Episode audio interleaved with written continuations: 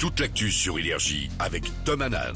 Ah, ce qui est bien, c'est que si vous aviez peur de rater le flash de 8h30 à 8h32, on devrait être, avoir tout le monde là. Normalement, euh, c'est tout le monde est Non, arrivé. ou alors ils se sont dit, bah, il n'y a pas d'infos et ils sont passés. J'espère pas. Oh là là, parlons pas de malheur. Mais ne vous Non, non, inquiétez pas, vous Tom. Tom- Hanan est là. Je enfin. suis bien là, on va présenter les infos. Bonjour tout le monde. Pour la météo, du orange sur la carte. Quatre départements sont en vigilance neige verglas, l'Ardèche, la Loire, la Haute-Loire et la Lozère. Deux autres pour des risques d'avalanche, les Hautes-Alpes et la Savoie.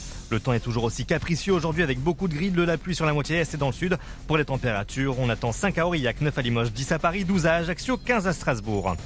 Il avait volé un ordinateur et des clés USB contenant des informations sur les JO. Un homme de 23 ans a été condamné à 7 mois de prison. Il était connu, des services de police. Seule la sacoche a été retrouvée, vide.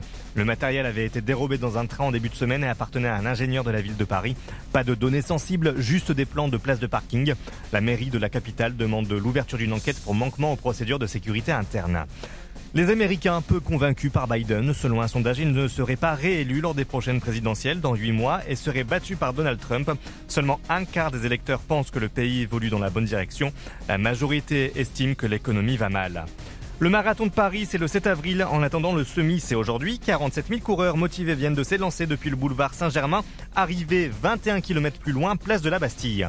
En rugby, 17e semaine de top 14, large victoire de Bordeaux-Bègle qui recevait le Racing 92 21-5. Le Stade français s'en est sorti sans difficulté contre Pau 25-12.